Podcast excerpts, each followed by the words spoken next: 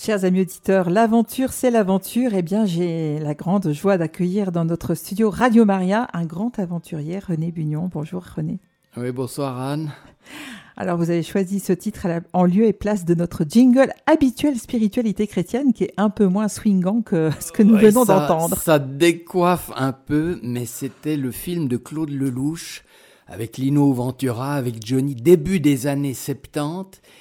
Et c'était à ce moment-là que je partais la première fois, quittant la maison familiale, sac au dos, comme un backpackers, pour aller jusqu'en Turquie. Donc c'était c'était une chanson faite pour vous en fait. Exactement. Et quand tout va bien, je la chantonne sur Salamandre, alors que quand ça va mal, c'est le Veni Creator de la première émission. Donc Salamandre, on rappelle quand même le vélo sur lequel vous pédalez et vous pérégrinez. Voilà. Et puis là, avec Salamandre, donc la dernière fois, on était arrivé à toute vitesse pour. On a failli rater le ferry qui nous fait traverser les Dardanelles. On est donc à 2793 km du port d'attache d'ici. Et là maintenant, c'est l'Orient, c'est la Turquie. Je change de carte et on change d'échelle. Et je ne me suis pas rendu compte parce que chaque fois, je calculais, je mettais un doigt mhm. sur la carte, puis je me disais, ok, ça pour une journée, ça peut aller. Ben là, on double les dimensions, donc je me suis ah. complètement planté. Ah. donc la Turquie, c'est vraiment immense. Et puis, euh, alors les routes, elles aussi sont beaucoup plus grandes. Il y a d'énormes camions. Enfin, une ambiance totalement différente. Et s'il y a plus de chiens, euh, les dangers sont plus grands. Alors, on fonce, mais, mais, Troyes, Troya est tout proche de mon point de franchissement de, de, de la et je me dis, on va quand même passer par cette ville mythique chantée par Homère dans, dans l'Iliade. Donc il faut, faut se mettre dans l'ambiance. Hein. Homère, Laède, euh, il est aveugle et on, il, compose justement cette, euh, ces, 24 chants. Et puis, c'est la tradition orale.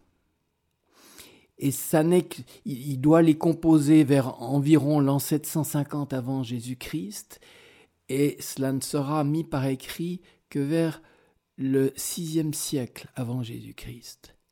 Et là, je fais le lien directement avec les manuscrits de Qumran dont on parlera, parce que le, pèlerinage devient un pèlerinage aux sources à la fois de la culture occidentale, et puis à Qumran, bah, ça sera aux sources de la Bible. Et justement, vers le VIe siècle, il y avait un, un despote, etc., qui tout d'un coup s'est rendu compte, parce que c'était un peu le changement, le passage de l'oral au monde scripturaire. Comme nous, on passe maintenant de l'écriture au monde numérique, donc il y a, y a, un saut quantique, il y a un changement véritablement de paradigme, et il dit, tous les poètes qui passent euh, par Athènes maintenant, ils doivent passer par ici et réciter ce qu'ils savent, ce qu'ils ont entendu, ce qu'ils ont enregistré d'Homère. Et c'est grâce à cela qu'on a pu recomposer. Puis maintenant, avec les ordinateurs, on se rend compte, voilà, il y avait deux ou trois euh, scribes, entre guillemets. Donc c'est, ça fait partie vraiment de notre, des, des mythes culturels. Alors je m'arrête à trois. Et la ville a été découverte par euh, Schliemann hein, en, en, 1870. Et c'était, il cherchait les trésors aussi, lui. Il était avec sa femme. Alors, il a été, alors, j'ai jamais compris comment il a trouvé le trésor de Priam. Donc, il a été dans des espèces de, de, de souterrains. Il a gratouillé et il a ressorti le trésor. Il y a des gens qui ont un sixième sens. Ah, oui, oui, incroyable. Il n'y avait, pas de détecteur de métal, il n'y avait rien du tout. Et il y a une très jolie photo de son épouse, et en effet, il apparaît son épouse euh, du trésor de Priam. Il nous dit magnifique, il y a un musée. Donc René vais- euh, commence à rêver, se dit que peut-être lui aussi, il va trouver un trésor dont il va parer son épouse. Ex- Exactement. Euh, Béatrice n'attend que cela. Donc, je rentre dans le musée. Il fait assez chaud, etc. Je fais, il y a, il y a quatre étages. Puis, à la fin, au quatrième, je me dis, mais alors le trésor. Pierre, je vois, non, non, le, le trésor est au musée Pouchkine à Moscou, parce qu'évidemment, dans l'intervalle, Schliemann était rentré en Europe avec le trésor. Il avait essayé de le placer un peu à gauche, à droite, euh, à Londres. Pour finir, il avait donné à l'État allemand. Et à la fin de la Deuxième Guerre mondiale, vous pouvez bien vous imaginer que, euh, voilà, il est parti du côté de Moscou. Donc, Tintin, et la rime est facile, Tintin des clous pour le trésor du roi Priam. Mais, et puis, là aussi, ben, euh, que, que reste-t-il de Troie Des touristes la proie. Ça rime. Reste pas grand-chose. Et le soir, tout d'un coup, je me dis, il y a un très beau coucher de soleil. Je me dis, bon, ben, je, je descends là, euh, et puis... Et puis les murs devaient être là et me, re- me reviennent hein, les images du, corps d'Hector sous, les murailles de Troie, traîné par le char d'Achille. Une cruauté hein, devant Priam, devant Android. Horrible, horrible. Et je fais le lien entre les murailles et ce qui est arrivé au corps d'Hector et les murs de Jérusalem dont vous rêvez, Anne. C'est vrai qu'il faut que je, fasse vite. Il est un petit poème qui était survenu. Il est un champ de blé à l'ouest, au bas de la cité, d'Hector, la plaine du corps supplicié, un rayon de soleil rasant au couchant, Troie survit en l'instant par ce grain qu'il a vu mourant. Alors je dors à Troyes, et puis le lendemain, hop, euh, je vois un panneau, Assos. Alors, Assos, c'est une très célèbre marque. C'est pas association. Non, non, c'est pas la sauce. Non, c'est... Il y a une très célèbre marque de cuissards pour cyclistes. Je lui dis, qu'est-ce Ah oui que c'est sauce Ouais, ouais, Et puis on me dit, bah, magnifique, le temple d'Athéna. Bon, alors je pars sur des espèces de petits chemins de, campagne et j'arrive euh, dans un endroit qui domine la mer avec un peu plus de ruines et là aussi, c'est l'émerveillement. Athéna, la, déesse sagesse euh, euh, des arts. ah, voilà, donc j'ai été pris un peu par l'Antiquité et par cette problématique de, de ces guerres. Bah, heureusement, ça faisait moins de morts à l'époque. hein. Ce qu'on dit, les, les historiens, où on disait le nombre de morts, 150 Troyens, 44 Achéens, Hector en tue 28, Achille euh, Oui. 24. On fait toujours euh, 28 de, de trop, mais Oh, euh, exactement. Mais c'est cette problématique de la force. La force brutale. Et Simone Weil, qui, est morte en, en 1943, écrivait, j'ai retrouvé ça en 1940, le vrai sujet de, de l'Iliade, hein, c'est les rapports de force. L'âme humaine ne cesse pas d'y apparaître modifiée par ses rapports avec la force, entraînée, aveuglée, courbée. La force, c'est ce qui fait que quiconque lui est soumis devient une chose. Quand elle s'exerce jusqu'au bout, elle fait de l'homme une chose, car elle en fait un cadavre. Voilà. Le héros est une chose traînée derrière un char dans la poussière. Et là, je fais, Anne, je fais un flashback sur Assise, parce que Simone Weil a écrit quelque chose de, magnifique. Elle était, lorsqu'elle était à la portioncule à Assise, en bas d'Assise, elle était sur le chemin de sa conversion. Et elle écrit cela. Là, étant seul dans la petite chapelle romane de Sainte Marie des Anges, où Saint François a prié bien souvent, quelque chose de plus fort que moi m'a obligé, pour la première fois de ma vie, à me mettre à genoux. C'est magnifique. Et Simone, hein, elle a été dans les ateliers, elle a fait la guerre d'Espagne. Enfin, c'est une, c'est une battante et qui, qui vit très intensément ses idées. Et là, elle, elle relate justement comme une force mystérieuse qui la met à genoux et qui entraîne après ça sa conversion. Je quitte Assos, descente très rude, j'y perds mon altimètre, c'est passé, je prends un chroneur, il y, a tout qui, tout qui vibre, tout qui. Et euh, je m'apprête à passer sur Izmir. J'ai dépassé les 3000 km et je trouve que ça commence à faire un peu beaucoup. Combien de jours, on sait dire? Ben, je, Environ. Je, sais plus. Euh, là, je dois être au, 50e jour à peu près. Hein. je vais. C'est un bon rythme. Hein ouais, ouais, ouais, non, non. Et puis, euh, voilà. Alors, je me dis, et le soleil se, se, fait de, de, de, plus en plus euh, dardant. exactement. Et il y a évidemment des variantes qui trottent dans ma tête. Alors, je me dis, qu'est-ce que je fais? Je trouve un bateau peut-être à Izmir. Alors là, c'est un, un, peu facile, c'est une longue traversée. Je, tout d'un coup, je vois euh, Tintin, Capitaine Haddock et, et Rastapopoulos, hein, Emilou, euh, et Salamandre sur un bâtiment. Et puis, tout d'un coup, je me dis, mais au fond, il y a une solution, ce qu'on appelle à l'armée un, un déplacement technique. Je me dis, si j'arrive à Izmir, J'y arriverai en prenant un taxi 50 km avant, parce que je voulais pas réitérer l'expérience de, Thessalonique. Je me dis peut-être que là, je prends un bus et je vais quasiment jusqu'à la frontière de l'Anatolie, jusqu'à Konya. Et puis il y a aussi Meriemana. Meriemana qui est pas loin d'Izmir, la maison de la Sainte Vierge. Et justement, l'aventure, c'est cette première aventure m'avait amené en 1974 à Meriemana parce que je voulais absolument aller à la maison de la Sainte Vierge. Donc quand donc la maison où la Vierge a vécu avec Saint Jean. Avec Saint Jean, exactement.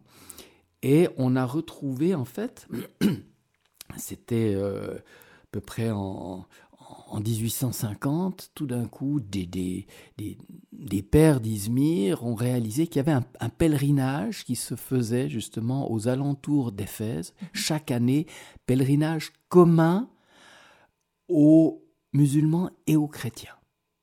Parce qu'ils partageaient sur place la même dévotion à la Vierge Marie. Et ils ont été, ils ont fait des fouilles, et en effet, ils ont retrouvé là une, une maison très très ancienne. Euh, les trois précédents papes euh, y, ont été aussi pour euh, vénérer la, Vierge. Donc les trois précédents papes du pape François. Oui, oui, oui. Et, et là, je me suis dit, bon, ben, je, vais là-bas. Alors, Izmir, bus, tac, et puis j'arrive dans un endroit magnifique au niveau des, des Pinèdes. Je dors à la belle étoile, ça c'était à l'époque. Euh, avec euh, les renards qui me regardent, etc. Et une sœur, sœur Marie-Hélène Gossins, une Belge, personnalité extraordinaire. On est resté en, en, relation épistolière pendant des années et des années.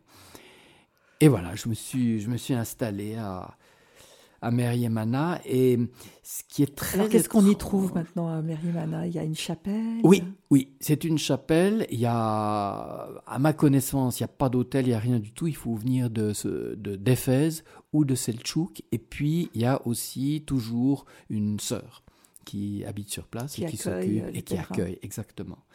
Et c'est quand même poignant parce que euh, Saint Jean, la Sainte Vierge, ont choisi Éphèse. Et à Éphèse, il y avait le célèbre, le temple d'Artémis, qui faisait partie des sept merveilles du monde. Dans l'Antiquité, un immense temple. hein. J'ai- fait des recherches, il y a plus, plus de 140 mètres sur 70 de large. Et il y a la célèbre statue aussi qui se trouve à Naples maintenant, l'Artémis d'Éphèse, qui, qui est un peu comme une vierge noire aussi, très étrange. Donc, la Vierge et Saint Jean ont choisi le temple d'Artémis Il n'y a pas de hasard. hein. s'installer. Non, non.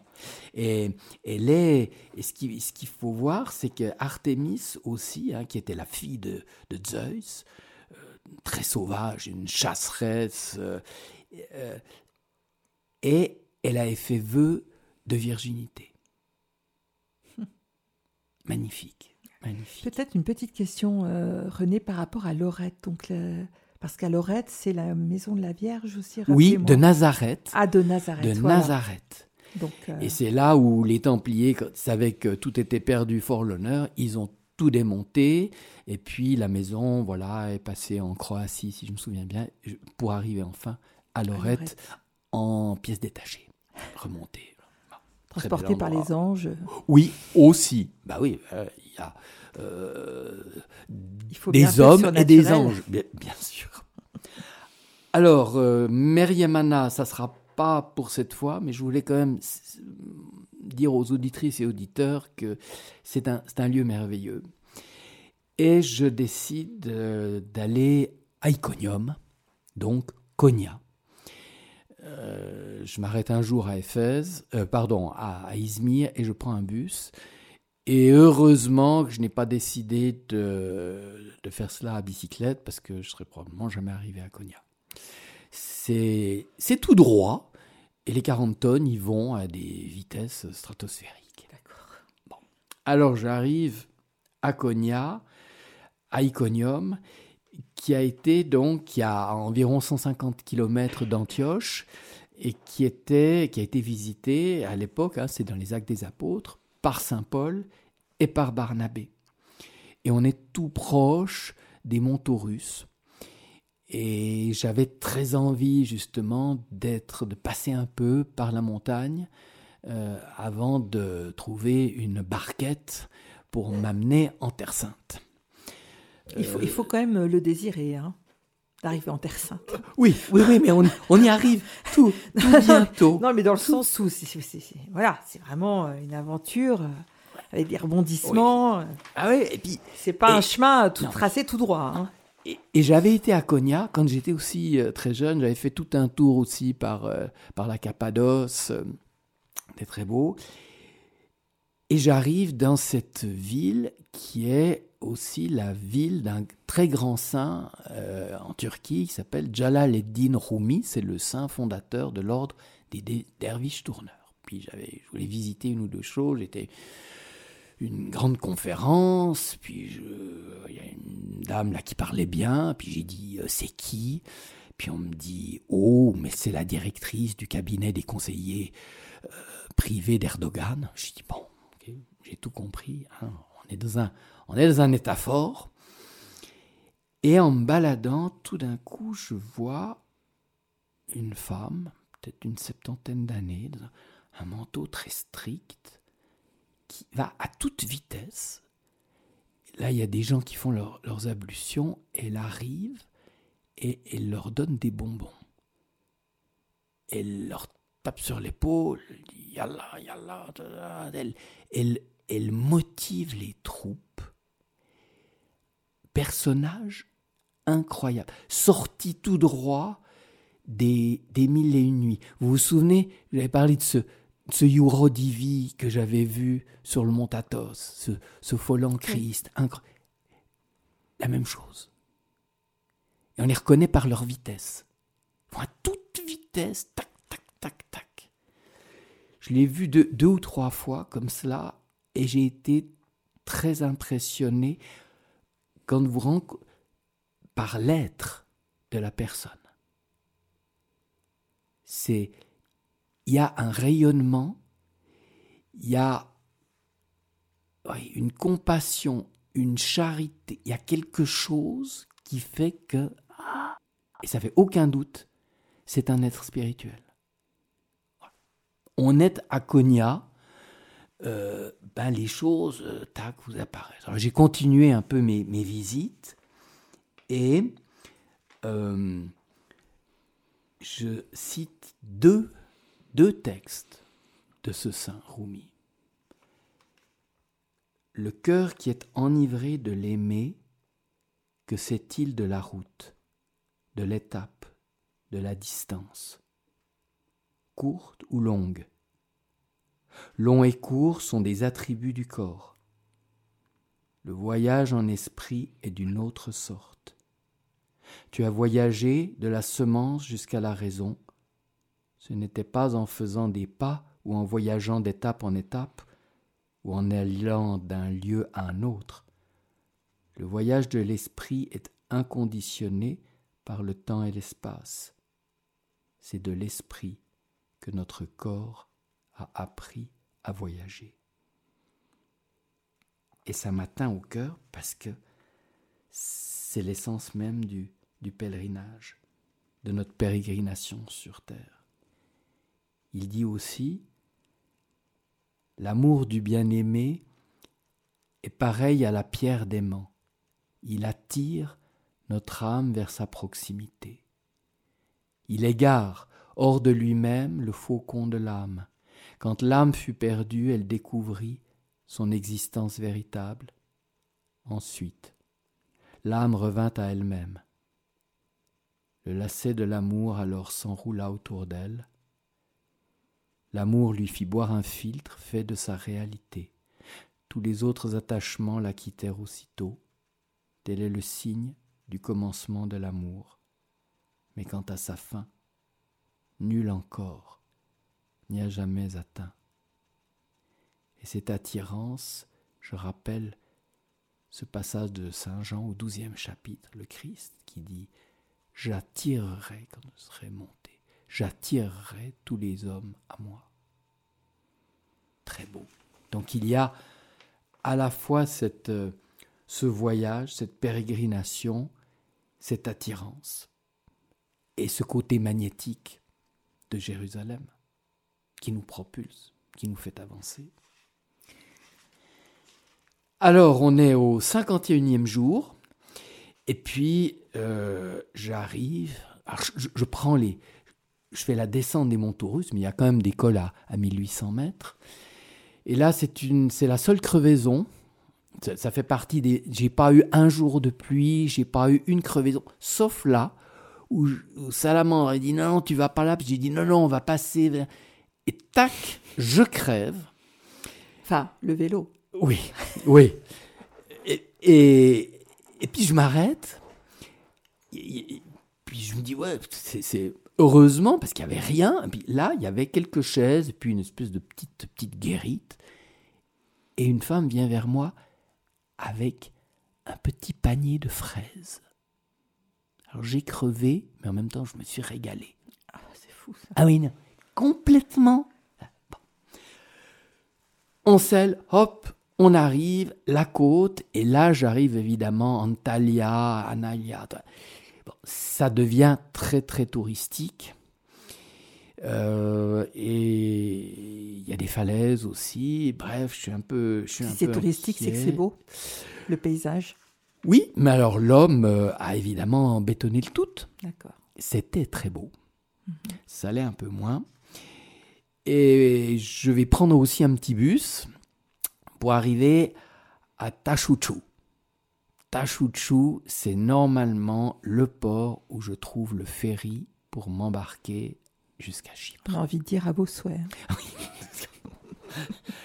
bon, alors je m'arrête, lessive, et je change mon. J'inverse mes pneus avant-arrière, parce que le pneu arrière, évidemment, avec le chargement, commence à être bien usé. Euh, c'est d'ailleurs la crevaison qui m'a fait euh, réaliser que je devais commencer à m'occuper de, mes pneumatiques. Je m'installe et je m'embarque, voilà, à 23 heures sur un, ferry. J'y passe la nuit, tout de suite dans une, petite, cabine, pas mal, pour arriver le 6 mai à Chypre, à Guirne. Ou alors, il euh, n'y a plus de chien, mais on roule à gauche. Alors quand vous êtes à bicyclette, il faut justement euh, changer un peu la, programmation. c'est dangereux aussi ça. Hein. et voilà. Donc on s'embarque. Et là, je ne sais pas du tout, parce qu'on m'a fait comprendre que les bateaux justement qui arrivent directement à Tel Aviv, euh, euh, pardon, respectivement sur la côte israélienne, euh, bah, c'est quand même quasi des zones de guerre, donc il n'y en a pas trop. Je rêve, je me dis, est-ce que je vais quand même jusqu'à Limassol euh, Et puis là, peut-être je trouverai quelque chose, je ne sais pas. Et à nouveau, probablement David, au volant, tac, voilà l'arnaca, on dit on fonce sur l'arnaca. L'arnaca, c'est... Alors, ce qu'il faut savoir, c'est quand vous arrivez à Guernsey, vous êtes en Turquie. Parce que Chypre est partagée, évidemment, est aussi euh, ben, en état de, je dirais de, guerre, ou en tout cas de tension très forte. Et je passe la frontière pour aller vers l'Arnaca, qui, elle, est en Grèce. Il y a des réfugiés, il y a des gens pauvres, il y a des gens dans des situations qui sont terribles. Donc là, je, voilà, on, sent qu'on est en train de, voilà, on n'est on est plus chez nous. Une petite question sur ce franchissement de frontières. Euh, il y avait besoin de visa ou de quelque chose? Alors, comme la partie turque n'est pas reconnue au niveau international, on vous fait un tampon sur un papier. D'accord. Oui. Donc c'est voilà, c'est quand même un peu particulier. Et bon. Mais vous laisse entrer sans problème. Oui, oui, oui, oui. Euh, là, Salamandre est bien accueillie, euh, contrairement à la Terre Sainte, où là justement elle sera regardée un peu de, de, autre, de travers. Donc, donc j'arrive à 14h50 à à l'Arnaca, l'aéroport, puis je dis voilà, qu'est-ce qu'on peut faire? Très gentille dame me dit bon ben, vous embarquez à 22 heures pour Israël. Puis mon vélo, salamandre. Ah, mais là, regardez, il y a, de quoi l'emballer. Alors, on emballe salamandre comme un bouquet de roses, avec ces grands cellophane, une machine incroyable. Salamandre est prête à l'embarquement. Voilà, 22 heures. Salamandre euh, se voit pousser des ailes. voilà, donc c'est c'est pas le tapis volant, mais c'est encore mieux. Ça aurait été bien. Hein. Oui.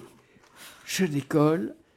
Et puis le mardi 7 mai, euh, oh, je sais pas, c'était 1h du matin ou 2h du matin, j'arrive à l'aéroport de Tel Aviv. Évidemment que là, vous êtes, euh, vous êtes sur voilà, on, veut savoir qui vous on êtes. Vous scanne on est scanné et là c'est une c'est une, femme israélienne euh, très gentille. Elle est elle est noire. Elle a compris, elle a compris le, le, pèlerin. Donc on me laisse, je me disais ça y est, je vais terminer la nuit au poste. Pas du tout. Ça se passe très bien. Je retrouve Salamandre, je la déballe et puis je me dis, ben voilà, euh, il commence à se faire tard, ou en tout cas très très très tôt. Je vais aller dormir. Euh, alors je vais prendre le métro. J'ai vu métro, je vais prendre le métro. Je descends. Puis je regarde, pas grand monde. Et un jeune homme, là, puis je dis, tiens, je commence à parler avec lui. Alexandre. Alexandre, un russe. Il y a 2 millions de Russes en Israël. Et puis il me dit, mais tu viens dormir à... Tu viens dormir chez moi? Alors je me dis, bon ben, parfait, on y va. J'arrive à Rishon le Zion, chez lui. Euh, son père aussi euh, très aimable. Et voilà, je dors par terre. Un sens de l'hospitalité ah impressionnant. Ah oui, oui, oui, Mais parce que justement, des gens qui ont émigré, des gens qui, certainement, eh, voilà, qui ont souffert et tout extraordinaire. Hmm. Une bénédiction. La langue commune, du coup, là, c'est l'anglais? Oui. Donc, on arrive en Terre Sainte, vraiment, euh, sur un tapis volant et voilà, accueilli par euh, ce qui j'espère sera un jour un Starets, Starets Alexandre. C'est beau, c'est très beau. Et là, eh ben, euh, on n'est pas loin de Jérusalem. On est à 67 kilomètres. Alors pour se donner un peu de courage, petite musique. Alors Ave Maria, soit en hébreu, soit en araméen, c'est vous qui choisissez. Bon, alors ça sera quand même l'hébreu pour cette fois. Alors allons-y, on écoute ce bel Ave Maria en hébreu et on se retrouve juste après. Shalom lach Miriam meleat chesed Adonai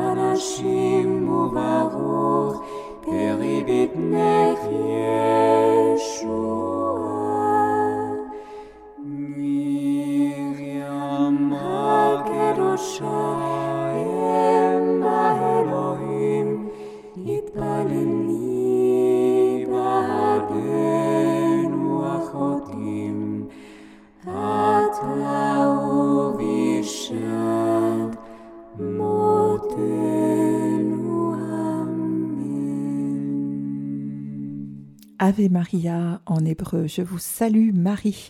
Et nous retrouvons pour la suite de son pèlerinage René Bugnon qui arrive en Terre Sainte. Rishon Lezion, donc à 67 km de Jérusalem, donc c'est c'est une petite journée euh, à bicyclette, mais les psaumes, les psaumes démontés, ça monte tout le temps. Mais les psaumes vous portent. Et j'aimerais lire ces, psaumes parce que ça, voilà, ça, ça marque votre, votre pèlerinage. Souviens-toi, mon Père, de David, de toutes ses peines. Il fit ce serment à Dieu, ce vœu au fort de Jacob. Je n'entrerai pas dans la tente où j'habite. Je ne monterai pas sur le lit où je repose. Je n'accorderai point de sommeil à mes yeux jusqu'à ce que j'aie trouvé un lieu pour le Seigneur, une demeure pour le fort de Jacob. C'est le psaume 132. Car Dieu a choisi Sion. Il l'a désiré pour sa demeure. Il m'a dit, c'est le lieu de mon repos pour toujours. J'y habiterai, car je l'ai désiré. Sur son front resplendira son diadème.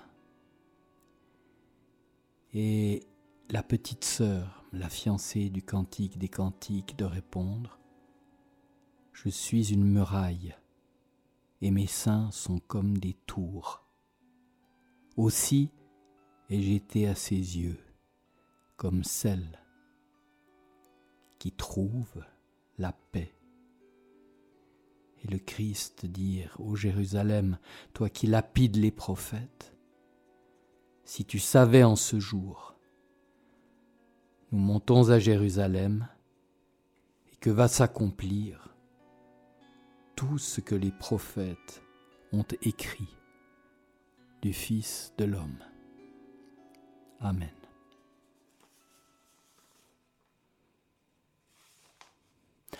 Alors le, le pèlerin euh, devient de plus en plus impatient d'arriver.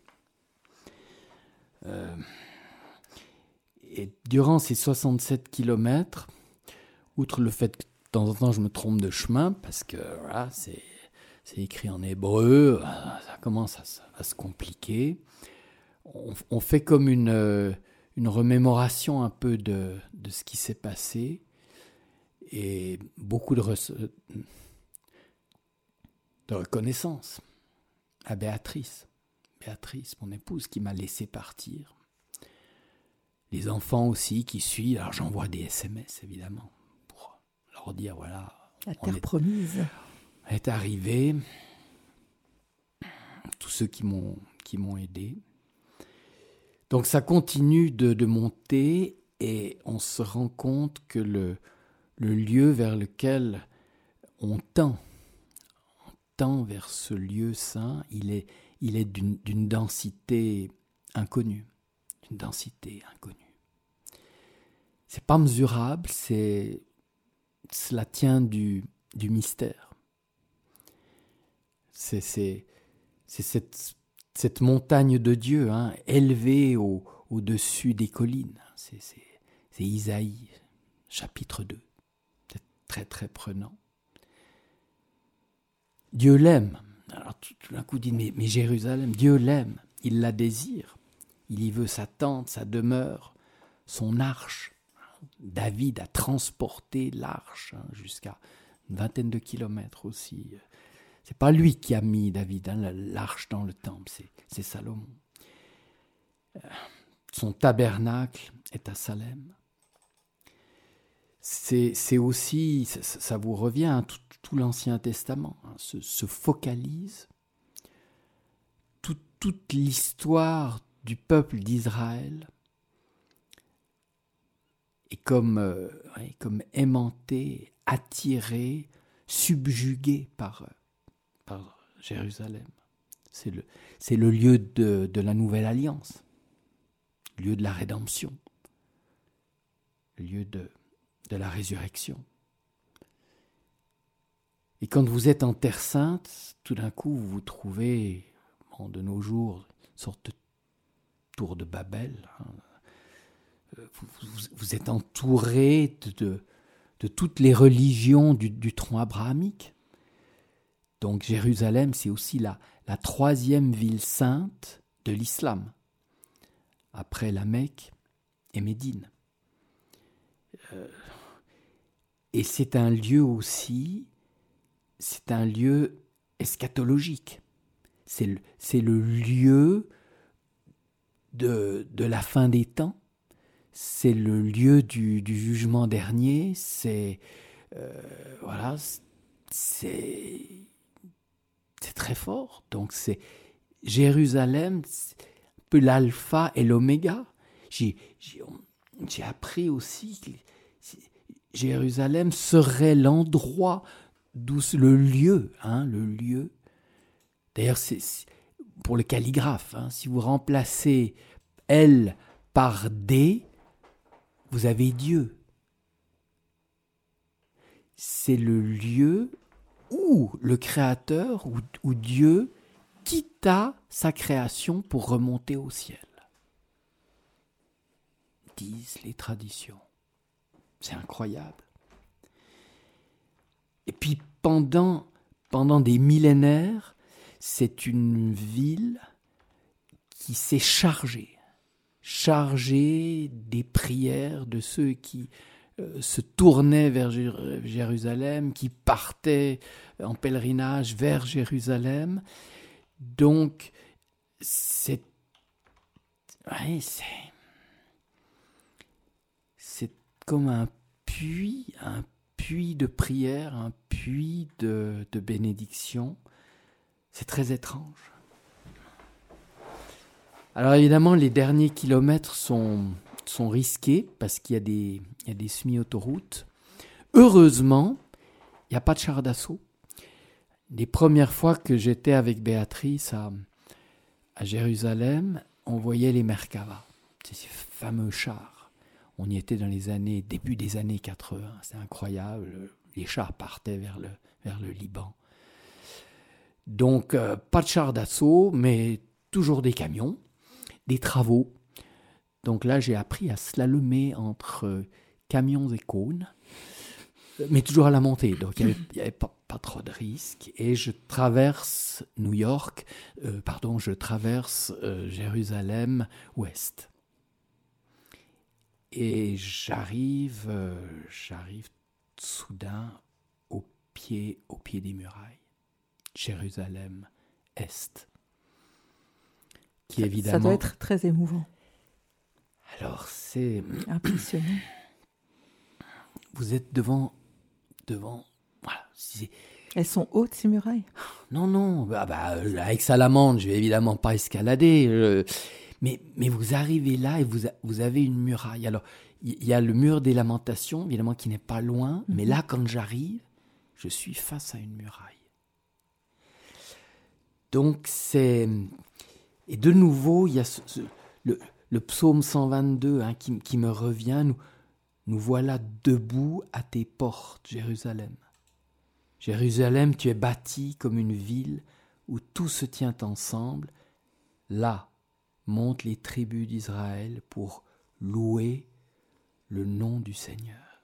Et puis vous vous dites, vous vous dites, mais au fond, est-ce que vous êtes devant cette muraille, vous vous dites, est-ce que c'est la, la fin du chemin, la fin du pèlerinage?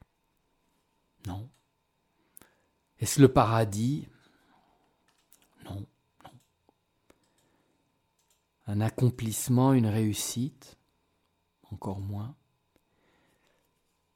Mais au pied de ce mur, tout d'un coup, vous vous, rapprochez d'un, d'un ici, d'un, d'un mystérieux hors espace-temps.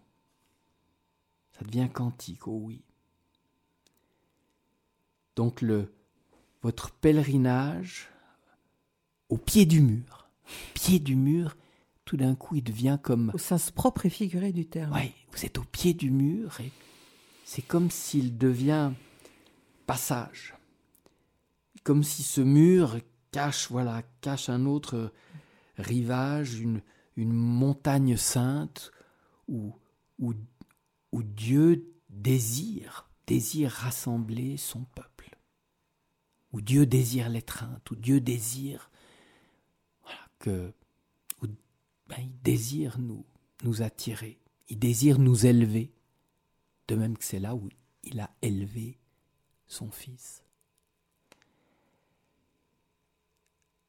Alors je connais un peu, évidemment, hein, je dis, on a déjà été là, et je me dis, bon, alors il faut contourner le mur. Et je franchis euh, par la porte, la porte des lions. La porte étroite. Ouais, c'est une... ouais, elle n'est pas très grande, en tout cas elle ne permet pas à des chars d'y entrer, heureusement. Et cette porte des lions, c'est aussi un moment très fort parce qu'elle est face au jardin des Oliviers.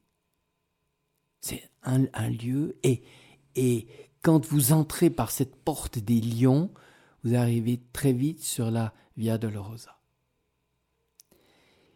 Alors j'entre par déférence pour Jérusalem, j'entre à pied et je pousse Salamandre.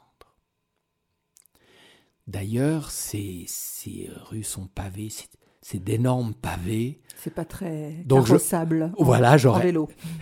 on se serait achevé mutuellement, Salamandre et moi. J'ai dit bon. Alors, je, voilà.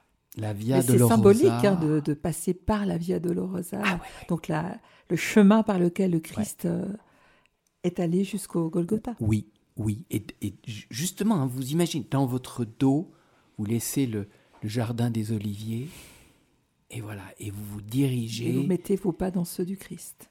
Voilà.